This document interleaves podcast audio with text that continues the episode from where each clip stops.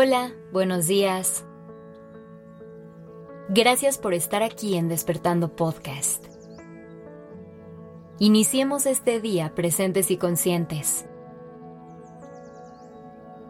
Hoy quiero hablar contigo de un mito que nos hemos creído por mucho tiempo y que aunque no nos demos cuenta, nos paraliza en muchas ocasiones e incluso nos puede convertir en prisioneros el mito de la perfección. Cuando éramos apenas niñas y niños, fuimos aprendiendo a que las cosas siempre nos tenían que salir bien. Incluso cuando lográbamos cumplir con estas expectativas, se nos premiaba de alguna manera.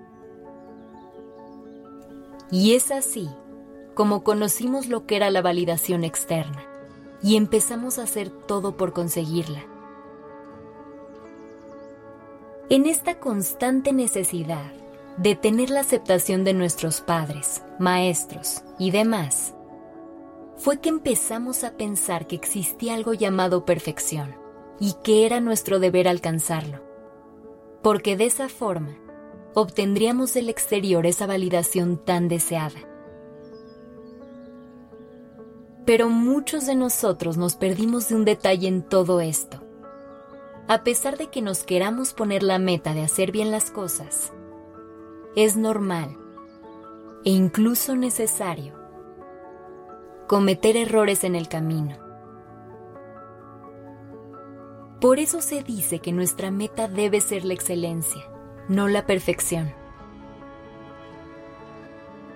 Es muy sano ponernos metas y objetivos, buscar constantemente formas de superarnos de querer aprender y evolucionar. Pero hay que entender que el proceso para llegar ahí se puede ver de muchas maneras. Pero sobre todo, se verá con tropiezos y desviaciones inevitables. También es importante entender que cuando nos proponemos estas metas, tienen que salir de un lugar de amor propio hay que saber que somos suficientes, que somos seres valiosos e importantes.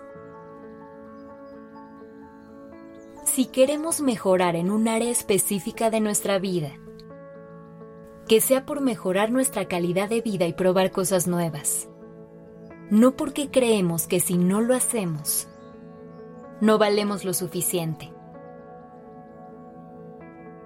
Aceptar que la perfección no existe y dejar de perseguirla no es sinónimo de convertirnos en personas mediocres o conformistas. Simplemente es dejar de vivir basándonos en ideales que muchas veces ni siquiera son nuestros. ¿A qué me refiero con esto? Si yo te pregunto, ¿cómo se ve la persona perfecta para ti? ¿Qué imagen viene a tu mente? ¿Cómo se ve esa persona? Ahora te invito a reflexionar. ¿De dónde sacaste esa imagen? ¿Quién te dijo que eso era perfecto? Seguro esa persona es físicamente parecida a lo que ves en las películas o en tus redes sociales. Es más, probablemente tenga un trabajo e ingresos que el mundo considera como un estándar de éxito. O la casa en la que vive puede ser igual a la que alguna vez viste en una revista. ¿Logras ver a qué voy con esto? Nos ponemos como objetivo alcanzar lo que el mundo nos dice que es lo ideal, lo que el mundo nos dice que es perfecto. Pero antes de perseguir ciegamente esas expectativas, detente y pregúntate, ¿cómo quiero yo que se vea mi vida? Una vez que tengas esa visión un poco más clara, esfuérzate por alcanzarla, sabiendo que el camino será complicado y lleno de obstáculos. Pero eso está bien. No quiere decir que tú vales menos por eso.